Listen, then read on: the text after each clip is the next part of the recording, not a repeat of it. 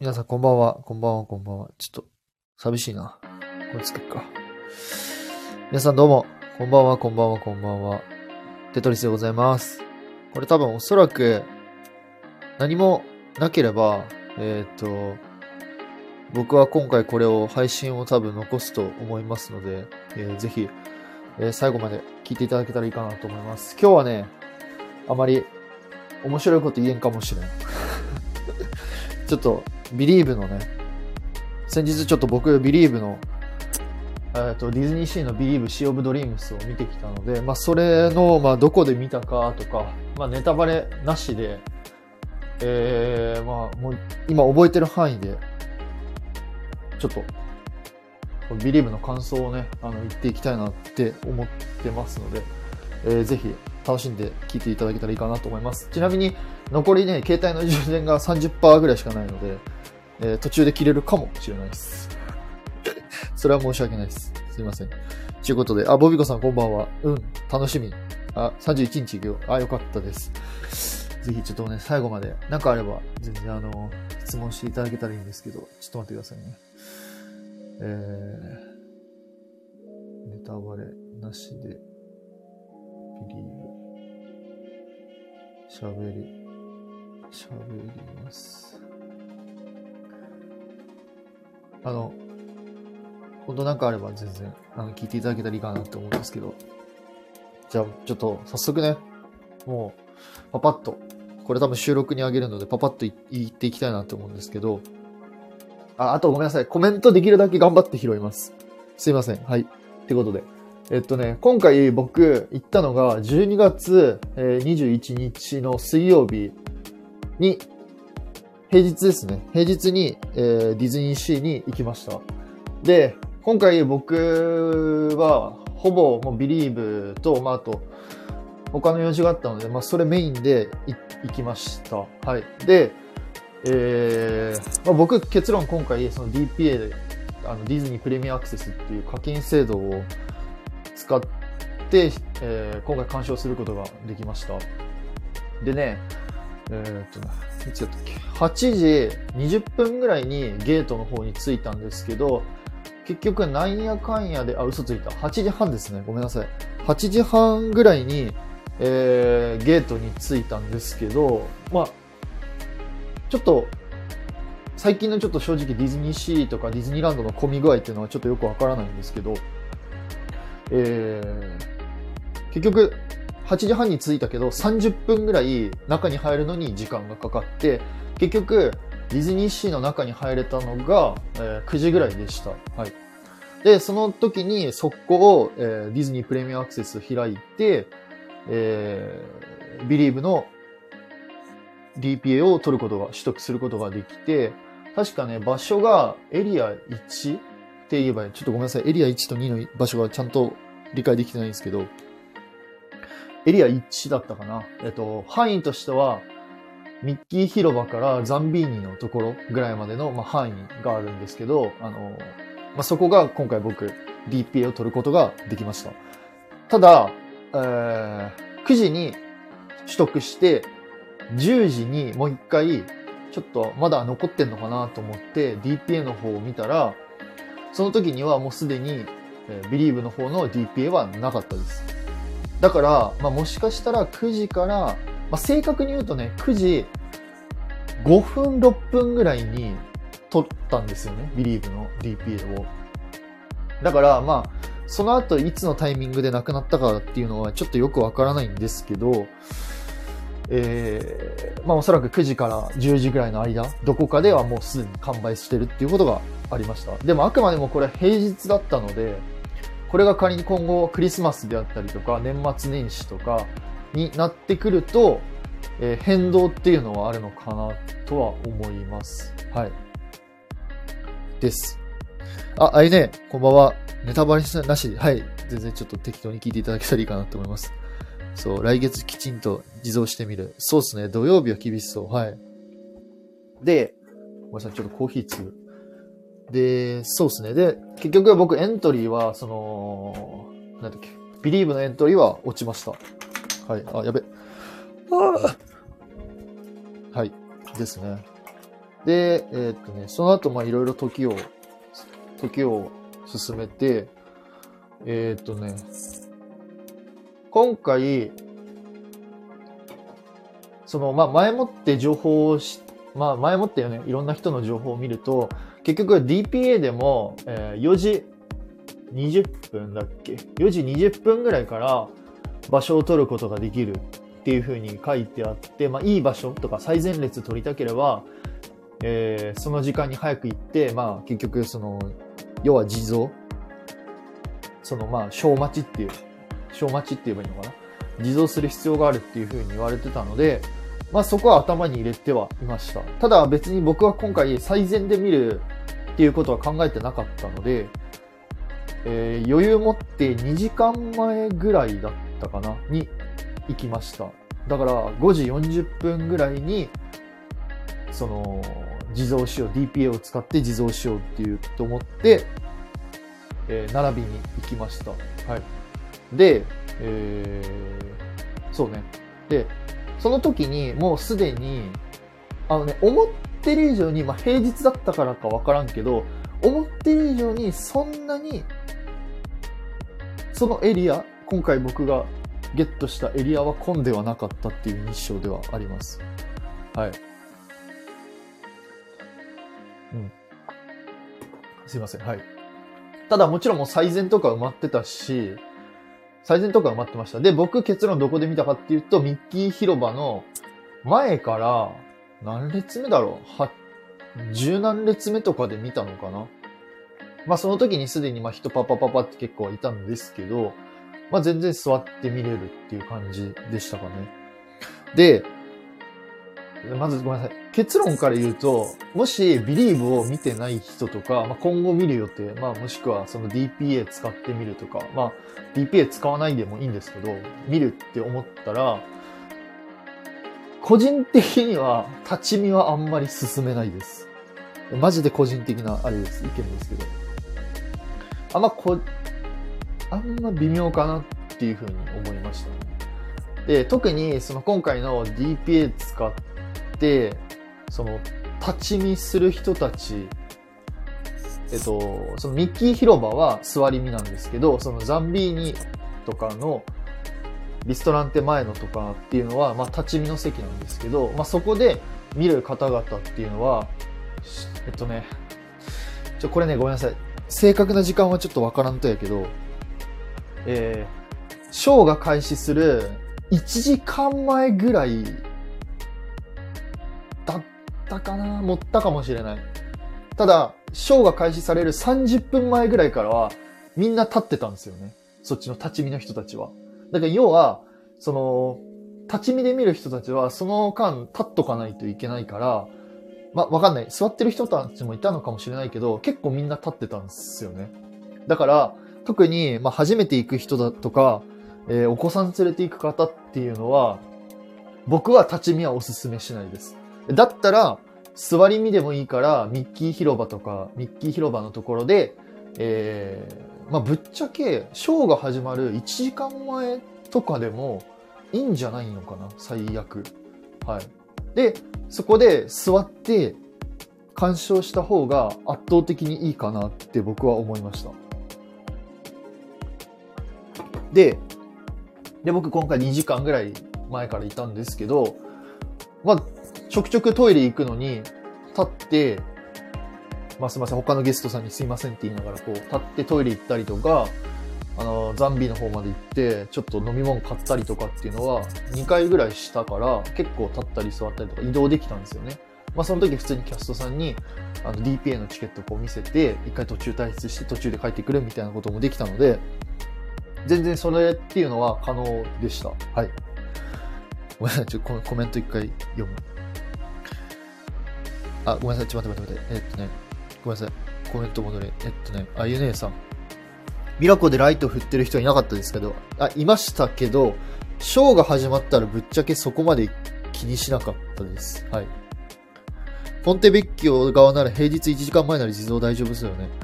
ポンテベッキオの場所によると思うんですよね。まあ、これからちょっと話そうかな。ちょっとネタバレなしで話そうかなって思ってるんですけど、いや、まあ、マジでビリーブ良かったんですよね。もうマジで、個人的にはすごい良かった。もう、うん。ああ、やっぱこう、すエンターテインメント素敵だなって思ったので、まあちょっとここ、後で、ポイントちょっとかいつまでお話ししようかなって思うんですけど。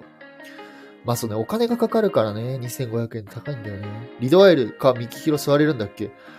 多分ね、ミキヒロもね、座れるっちゃ座れるんですよ。ただ、なんかね、結構遠かったたんですよ。あの、どこだっけ？僕が座ったのが本当ミキヒロのとこだったんですけど、多分一般の DPA 使わない人たちは、あのーあそこの、あーやばい、どう忘れした。パン屋さんの前らへんとか、あそこら辺からこう座って見てたので、まあ結構平日だったんですけど、人が多かったので、これ土日とかだともっと混むのかなって思いました。ですね、はい。でも座って見れるとこはね、まあいっぱいあるんですよ。ポンテベッキョの下のあたりとかもそうだし、リドアイルの横の部分とかも見れるし、あと早めに行けばですね、まあそういうとこで座って見れるとは思います。はい。あ、まんま、そうだ、まんまビスコッティーニですね。ありがとうございます。ベーカリーのところ。で、えっ、と、そうね。で、です。そんな感じ。で、ビリーブなんですけど、えっ、とね、うーん、まあ、今回、その、まあ、ね、これご存知の人もいると思うんですけど、ミラコスタにプロジェクションマッピングが投影されたりとか、そのまあ、メインのバージがあったりとかっていろいろするんですけど、えー、なんていうのかな。正直、ミラコスタのプロジェクションマッピングっていうのは、その、がっつりキャラクターがこう投影されるっていう感じではないんですよね。いや、もちろんキャラクター投影されるっちゃ投影されるんですけど、なんかどっちかと言ったら、なんだろうな、こう、背景、メインのステージのショーの一部のこう背景画みたいな感じ？背景画って合ってるかな？バックスクリーンみたいな感じでこう使われることが結構多いから、なんかすごい、さあ、じゃあミッキーがこうバーンって出てきたりとか、アラジンがバーンって出てきたりとかっていうのはそんなしないんですよね。そうなんですよ。いや、もちろん遠くから、例えば、今回僕ミッキーヒロで見たんですけど、例えば、えー、リドアイルとかポンテベッキオの方から見たら、こう、プロジェクションマッピングがバーンって投影されて、すごい景色がいいんですけど、そこまですごい、やっぱ重要かといったら、まあ、あくまでも一つの背景として使われるので、やっぱりメインとしては、その真ん中のでっかいバージ、あ、すみません、真ん中のメインのでっかいやつと、えー回ってる4つのバージっていうのがやっぱメインなので、ここがやっぱり見えた方がいいのかなって僕は思いました。で考えたら、あ、そうですね、はい。で、プラス言うと、やっぱプレ、プロメテウス火山もなかなか面白かったから、やっぱり、余裕があれば見るとしたら、やっぱ僕は真正面から見た方がいいのかな。だから真正面ってことなので、つまりミッキー広場であったりとか、そのまんまビスコッティーニとかの方から見えた方が、こう全体的に俯瞰して見ることができるのでいいのかなっていうふうに、えー思いました。てかむしろ、しょ、一番初回で初めて行く人だったら、僕は、そうですね、ミッキー広、ミッキー広場とか、そっちの方で見てほしいなっていうのが正直なところであります。だから、まあ、まあ、ぶっちゃけね、お金かかるけど、やっぱり、DPA 使ってそっちに座っていいのかな？一回ぐらいは使ってもいいのかなっていうのが僕の正直な意見です。あもちろんそこはもうお金と要相談ですけど。いや、そこはもう人それぞれなんですけど。ただ、一番最初お金かけてみるので、じゃあ、えー、立ち見で見ようっていうのは僕はあんまりお勧めしないっていうのが正直です。正直なところそうです。あんま、多分きちい、ぶっちゃけ。きつい。正直きつい。はい。まあもちろん、その、座ってみたら、あのー下のね、下でこう展開されてる演出っていうのが、まあ見にくいんですよ。あのー一部、そのショーの時に下のところでこう展開されて、演出とかが展開されてるんですけど、まあそれがちょっと結構見にくいっていう部分は正直あります。はい。ただ、座ってみても、そのメインの、えー、真ん中のでっかいバージとか、左右で、あの、回ってる4つのバージっていうのは座って見ることができるので、まあ、僕もそっちの方がいいのかなっていうふうな、っていうふうに思いますね。はい。かな。なので、まあ、注目してほしいのは、やはりそのバージとプロメテウス火山、まあもちろんあとミラコスタのプロジェクションマッピングっていうのも見た方、えー、ぜひ楽しんでいただけたらいいかなと思ってます。はい。ですかね。うん。あとはもう、本当純粋に楽しんでほしいなっていうふうに僕は思いますね。本当あの、前回の配信でも言ったんですけど、やっぱね、技術の進歩がすごいっていうふうに思いました。僕は。はい。やっぱり、すごい映像がやっぱ鮮明、すごい綺麗に映ってるっていうところももちろんあるんですけど、このパイロ、花火のタイミングとか、サーチライトとか、あと、音楽とかっていうのが、もうやっぱバチコンハマってきてるので、そこはもう本当に、もう、見て、あの、面白いなって思いましたね。曲の楽曲とかの使い方っていうのも、なんだろうな。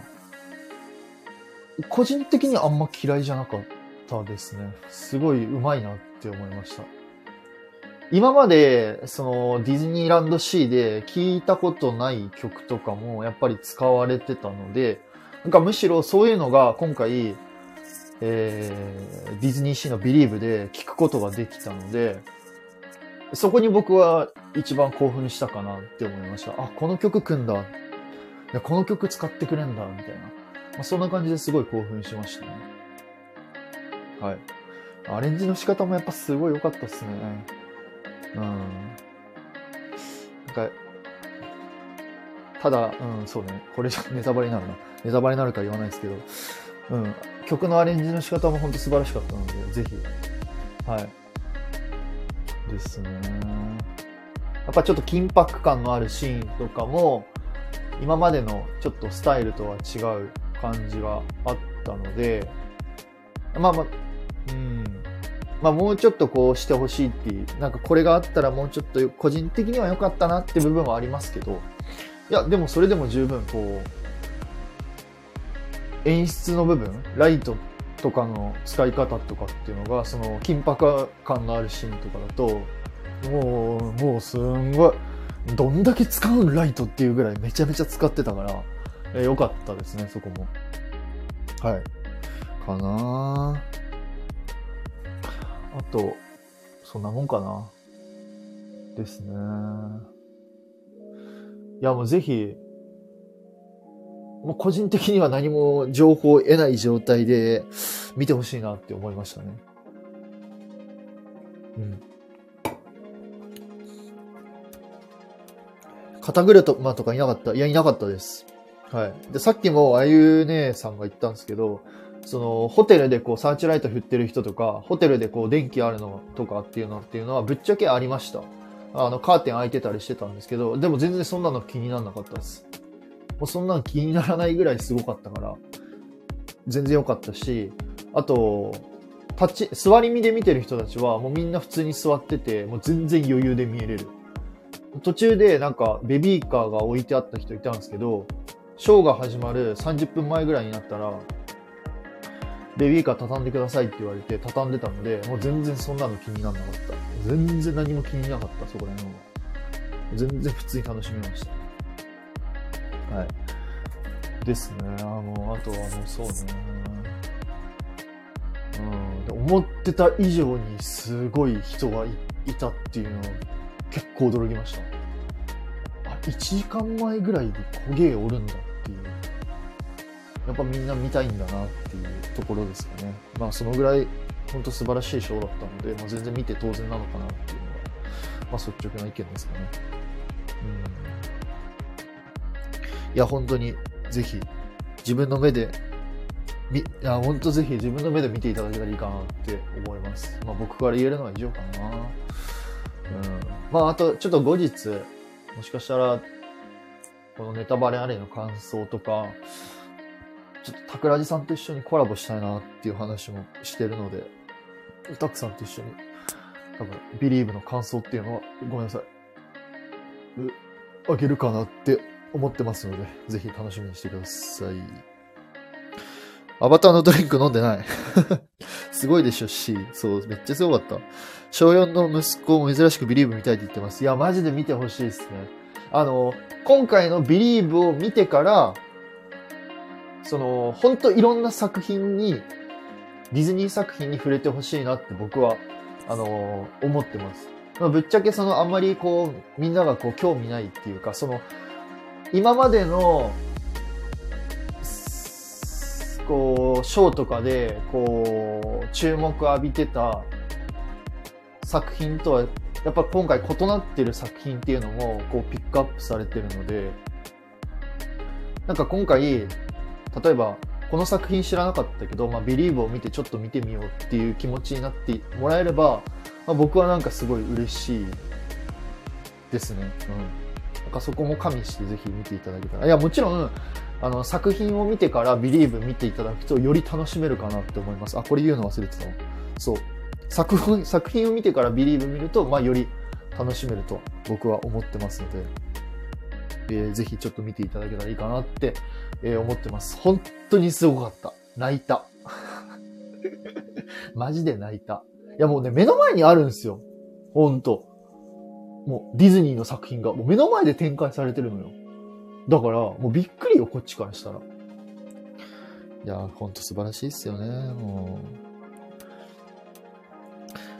あ、待って待って待って待って待って。あ、豚丸さんじゃん、こんばんは。あのね、豚丸さんね、俺と同じ時にインパしてたらしいです。BBB が大好きな息子です。娘は私とビリーブ見たら大号泣するって思う。いや、ほんと。歩みにボブも泣きそうで。とも、あ、出たメガネくん。お疲れ様です。様です。でもこれ切れてないよね。大丈夫ね。あのね、メガネくん、これね、ぜひ、あれ、メガネくん音源聞いたって言ったっけ？ぜひね、ビリーブね、おもろかったよ。ほんと。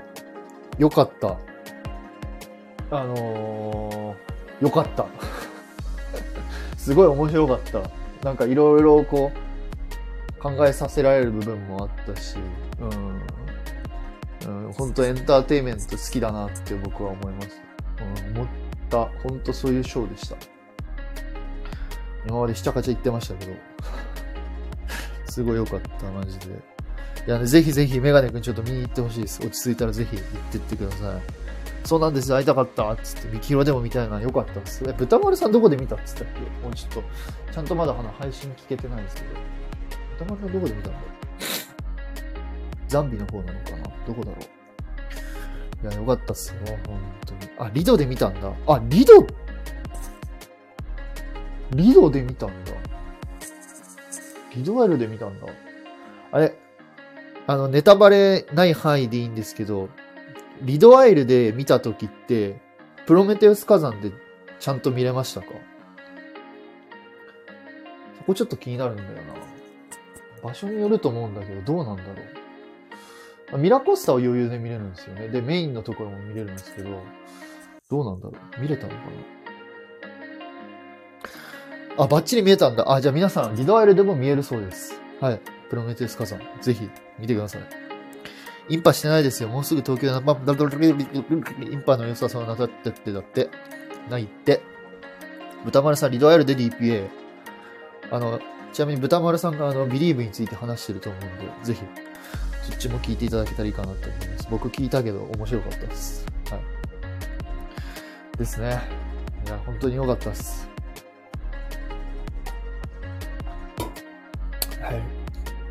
まあ DPA じゃなくてもね、十分楽しめるショーではあると思いますので、あの、何回見ても面白いなって思います。今回のね、ビリーブとかに関しても。まあ、ファンタジミックもそうだったんですけど、何回見ても、まあ、どこからの、いろんな角度から見て、面白い、あの、楽しめるショーだなって僕は思ってるので、まあ、ぜひ、その、まあ、今回はここでミッキー広場で見たけど、次はリドアイル、次はポンテベッキオ、次は、あの、アクアダダスト、アクアダクトブリッジとか、あそこら辺ね、フォートレスとかで見たとかでも、多分何回見ても何回でも楽しめるショーかなと思うので、あの、ぜひ、見ていただけたらいいかなって思います。はい。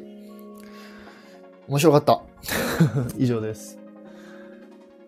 さあ、ここから、えっと、これで B リーブの話は終わりです。あと残りちょこっとなんか適当に雑談しようかなって思ってるので、えー、はい。今収録聞いてる方々、ここから先は適当タイムです。いつもの流れでいきます。はい。ということで。皆さん聞いて？皆さん聞いて？知ってる人、知ってる人は知ってると思うけどさ、福田フェイフェイさんっているんですよ。YouTube の。あの、割とディズニー詳しい人。割とじゃないね。がっつりディズニー詳しい人なんですけど、まあ、僕、何年前ぐらいかな ?2 年前ぐらいからまあずっと見てるんですけど、あのね、あの人がね、スタイフやってた。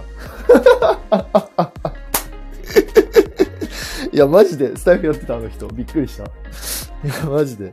そうそう。あのね、あのー、福田フェイフェイって調べてください。いや、これ言っていいかな？言っていいよね？俺好きだからいいや。福田フェイフェイって調べたらね、出てきます福田フェイフェイさんのスタイフ。いやね、あ、豚丸さん知らない？あのね、面白いっすよ。なんか、ま、なんか好み分かれる、ぶっちゃけ好み分かれるっていうか、あまりこう、なんか僕、ちょっと違うかもしれないけど、たまにちょっと悪口じゃないけど、なんかこう、え？みたいなことを言うときあるんですけど、基本、なんかいろんな角度、視点から見るあの、ディズニーファンの方なので、あの、結構面白いです。ニッチなとこついてくるし、なんかあの人は結構アニメーションもやっぱ好きなのかな。たまにクリエイターの人の名前出したりとか、海外パークとかも結構詳しいので、僕は結構好きですね。うん。面白い。なんかいろんなディズニーファンの YouTuber の方いらっしゃるんですけど、あの方も結構こう、お詳しい方かなって思うので、ぜひちょっと見てみてください。そうそうそう。うん、詳しい人っすね。本当に。そう、芸人さんっすね。ちなみに僕は福田フェイフェよりかあの鈴木バイダンさんの方が好きです。そうそうそう。だからすごいいい、面白い方っすよ、あの人は。はい。だから、なんかね、いろんな、いろんなことをこう知ってる。なんだろうね。うん。そんな感じかな。うん。あの人はすごい素晴らしい人ですね。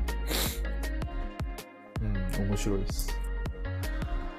うん。ですので、ぜひ、多分、福田フェイフェイって調べたら出てくると思いますので、見てみてください。えー、YouTube の方も結構面白いんで、はい。ぜひ、まあ、バックグラウンドストーリー以外にもあの人は結構やっぱ作品アニメーションとか好きだからなんかそこはすごい僕わっていいこの人いいってなりますね。なんかグレン・キーンさんの話あのアニメーターのグレン・キーンさんの話してる時とかなんかすげえうわこの人めっちゃいいわってなったからうんなんかすごいいい方でした。面白い方っすね。そう。ディズニー系の YouTube 見たことないんだよね。あの、僕もぶっちゃけ、豚丸さん、僕もね、ぶっちゃけね、あんまね、見ないんです。です。ぶっちゃけ。そこまで見ない。その、福田フェイフェイさんのやつも、時たま、こう気になるやつだけかいつまんで見てるし、ヤマトさんの最近のフロリダ旅行は見てます。まあ自分がフロリダ行くから。あと誰か見てるっけディズニー系の人。誰かいたっけ？誰かいたっけな？ちょっと待って。誰かいたっけ？ちょっと待って。うん、誰か、ちょ、誰かいた？誰かいたと思う？そう。本当にスタイフやってる、すごい。そうそう、フェイフェイさんフォローした。ただ、フェイフェイさんね、多分ライブ配信とかしてないみたいなんですよ。収録だけっぽいんで。本当なんか知る、ね、知る人が知るっていうか。で、なんかね、配信聞いたんですけど、今、やってるのが、なんて言ってたっけ？待ってね、さっきの配信聞いてたんですよ。やっぱね、今やってんのが、インスタはね、なんかやってないって言ってました。インスタライブはもうやめてるって言って、今やってんのがこのスタイフと YouTube となんかそのオンラインサロンのやつをやってるって言ってたので、なんか今後多分スタイフとかでもこう、配信されるっていうかなんかライブ配信とかされるのかなって思ってます。あ、インスタライブねしてないって、うん、なんか言ってた、言ってましたよ。配信さっき聞いたら。今主にそっちオンラインサロンとスタイフで配信上げてるのと、あ、あれだ、思い出した。なんかね、インスタの裏アカウントで、なんか、ライブ配信やってるみたいなこと言ってたかな。でもアカウント名はようわからんけど、知らんけど。言ってましたので、ぜひ、見てください。はい。です。いや、いいんじゃない？もうビリーブ、話したいこと話したし。ちゅうことで、皆さん、ありがとうございました。ここまで聞いていただいて、今回はちょっとあまり面白い話じゃなかったですけど、ま、シンプルにちょっとビリーブの、まあ、おすすめの場所であったりとか、えー、まあ、僕の純粋な、マジで良かった。ただそれだけのお話をさせていただきました。ありがとうございます。ということで、なんと、今年もあともうちょっとで終わるので、年内が終わる前に、今年が終わる前に、何回かぐらいライブ配信できたらいいかなって思ってます。あと配信も上げれたらあげようかな。頑張ってあげますので、ぜひ、聞いてくれたら嬉しいです。はい。ちゅうことで、皆さん、今日もありがとうございました。お疲れ様でした。ぜひ、皆さん、ビリーブ見てください。ちゅうことで、あてとくん、配信よろしくお願いします。了解です。お疲れ様でした。ありがとうございます。メガネもお疲れ。えー、もお疲れ。豚丸さんもお疲れ。皆さんお疲れ様です。ということで、以上、現場からテトリスをお届けしました。失礼します。お疲れ様です。